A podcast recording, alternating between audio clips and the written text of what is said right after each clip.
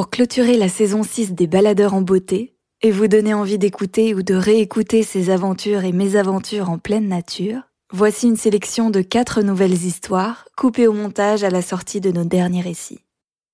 Dans ce bonus de l'épisode 64, Isabelle Autissier nous raconte son passage de la navigation à l'engagement écologique auprès de l'association WWF.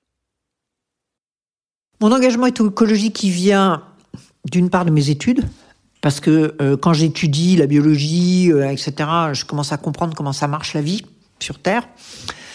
Euh, et comment on est tous dépendants les uns des autres, etc. après, ça vient de mon premier job. Donc, je vais travailler pendant plus de dix ans pour les marins-pêcheurs, puis pour Ifremer. Et là, je mesure combien les sociétés humaines, et en l'occurrence les, pêcheries, les pêcheurs, saccagent ce qui fait leur raison d'être.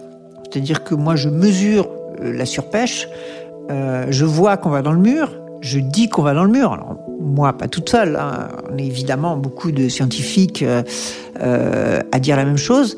Et, et je m'entends dire que le problème, c'est de rembourser le bateau au crédit maritime. Et que donc, on verra après. Et que après moi, le déluge. Et je vois la pêche s'écrouler. Parce que plus de poissons, plus de pêcheurs. Et je me dis, quelle bêtise Et, quelle, euh, quelle idée euh, incroyable quand on est un marin-pêcheur et qu'on aime son boulot, parce que ça peut être un très beau boulot, que de se dire que la seule solution, c'est de brûler le bateau et de s'inscrire au chômage. Toute cette période-là, euh, je prends conscience du fait que l'organisation économique, sociale, politique qu'on a adoptée tire contre elle-même. Et puis, j'ai aussi, en naviguant, développé ce sentiment qu'on ne va pas contre, mais avec les éléments. Je reconnais, je connais, je comprends mon environnement et qu'à partir de là, j'ai une stratégie qui va avec. C'est comme ça que je suis en sécurité. Ça m'est arrivé plusieurs fois quand, quand j'arrive d'une course, il y a bon évidemment il faut passer à la télé etc. Et donc euh, euh, je suis euh, installé dans un coin du ponton avec un moniteur qui me renvoie journal télévisé ou je ne sais quoi et je vois les pubs. Et là je me dis waouh c'est quoi cette histoire? De quoi il me parle? De la plus blanc que blanc, de, la bagnole avec la blonde, de, la bouffe pour les chiens, c'est n'importe quoi, quoi. C'est vraiment n'importe quoi. Donc voilà, donc tout ça est une forme d'alerte. Plus ça va, plus je me dis que là, faut commencer à s'en mêler vraiment parce que, sinon, euh, ça va pas, ça va pas aller bien, quoi.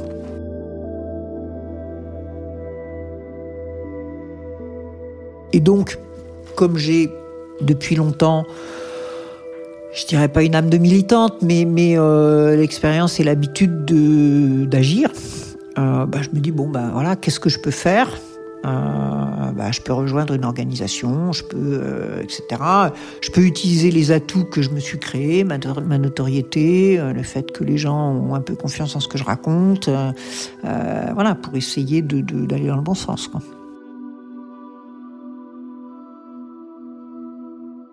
Vraiment, le moment de mes engagements, c'est au tournant des années 2000. Euh, D'abord parce que ça fait un moment que j'entends la petite musique du GIEC aussi sur le climat en tant que scientifique.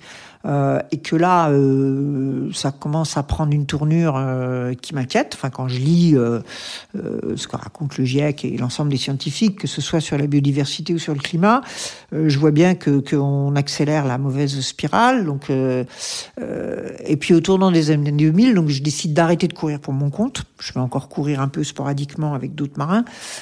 Et donc là, c'est un peu page blanche dans ma vie j'ai décidé de changer de vie, de, faire les choses autrement. Et là, je me dis, bah, euh, très bien. Entre autres, euh, je vais avoir du temps pour un engagement euh, environnemental parce que voilà, parce que je pense que maintenant il faut que, en tant que citoyenne, hein, tout simplement, il faut que j'essaye de faire ce que je peux faire, quoi.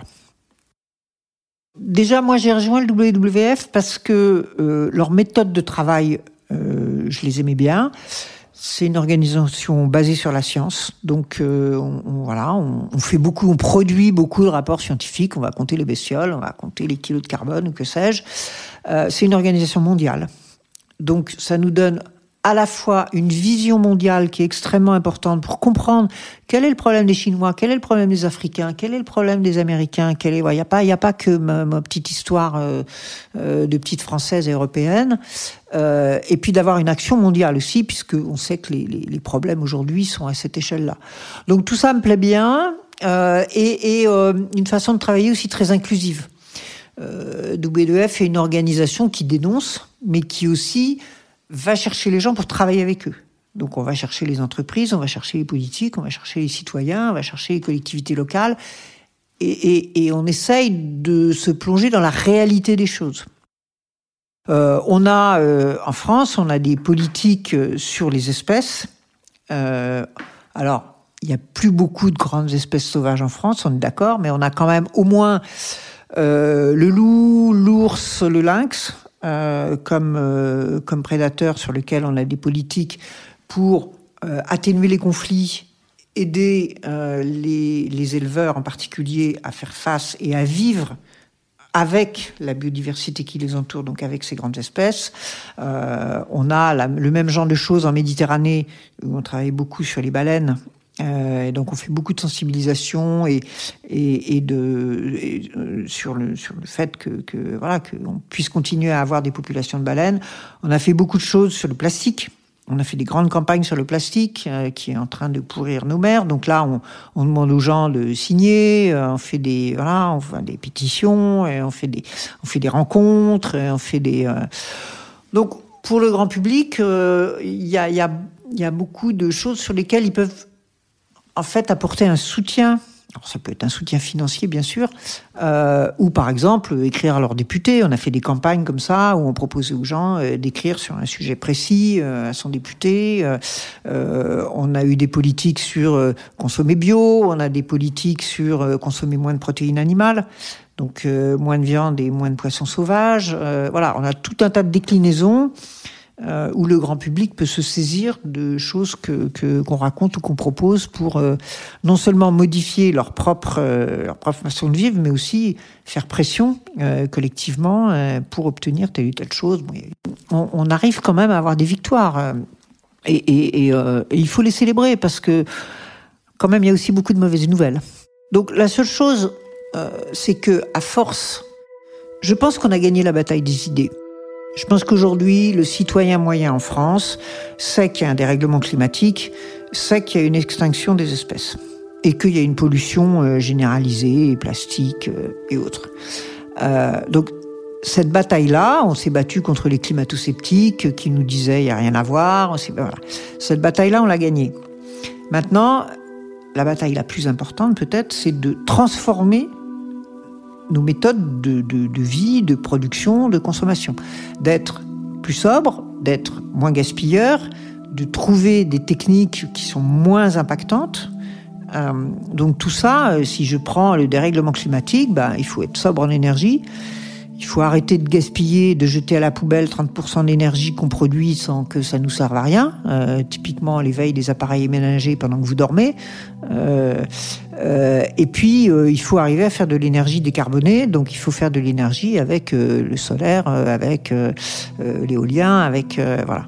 Donc donc ça c'est une vraie révolution. Les trois secteurs du jeu sont chacun des révolutions dans nos méthodes où jusqu'à maintenant on a été gavé de pétrole et c'était toujours plus. Et, donc là, il faut arrêter de se dire toujours plus.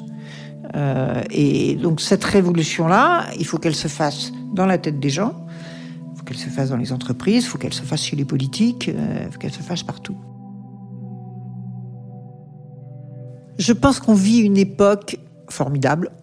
Euh, L'être humain ne s'est jamais trouvé dans ces conditions-là c'est-à-dire avoir une vision de son avenir et une vision de plusieurs avenirs possibles, et d'être en situation d'orienter les choses.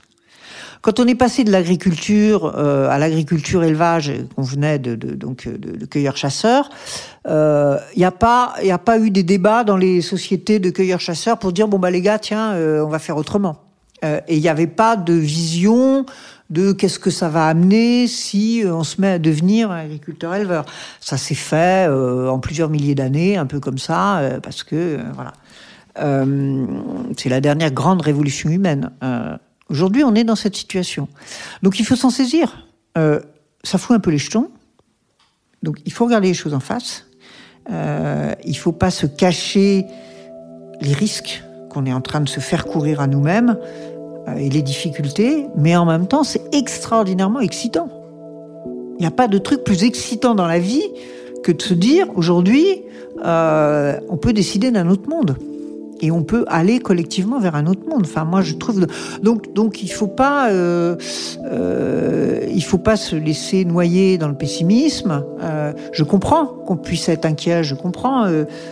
On parle beaucoup d'éco-anxiété, en particulier pour la jeunesse. Je comprends que ça c'est anxiogène. Et, en même temps, je vais dire, ben justement, justement, allons-y. C'est justement parce qu'on a cette conscience qui nous donne une anxiété, qui génère une anxiété, qu'on a cette possibilité de changer les choses. Retrouvez l'histoire complète d'Isabelle Autissier dans l'épisode 64 des Baladeurs. Merci encore d'écouter ce podcast. De notre côté, on travaille déjà sur la programmation de la prochaine saison. Alors à très bientôt.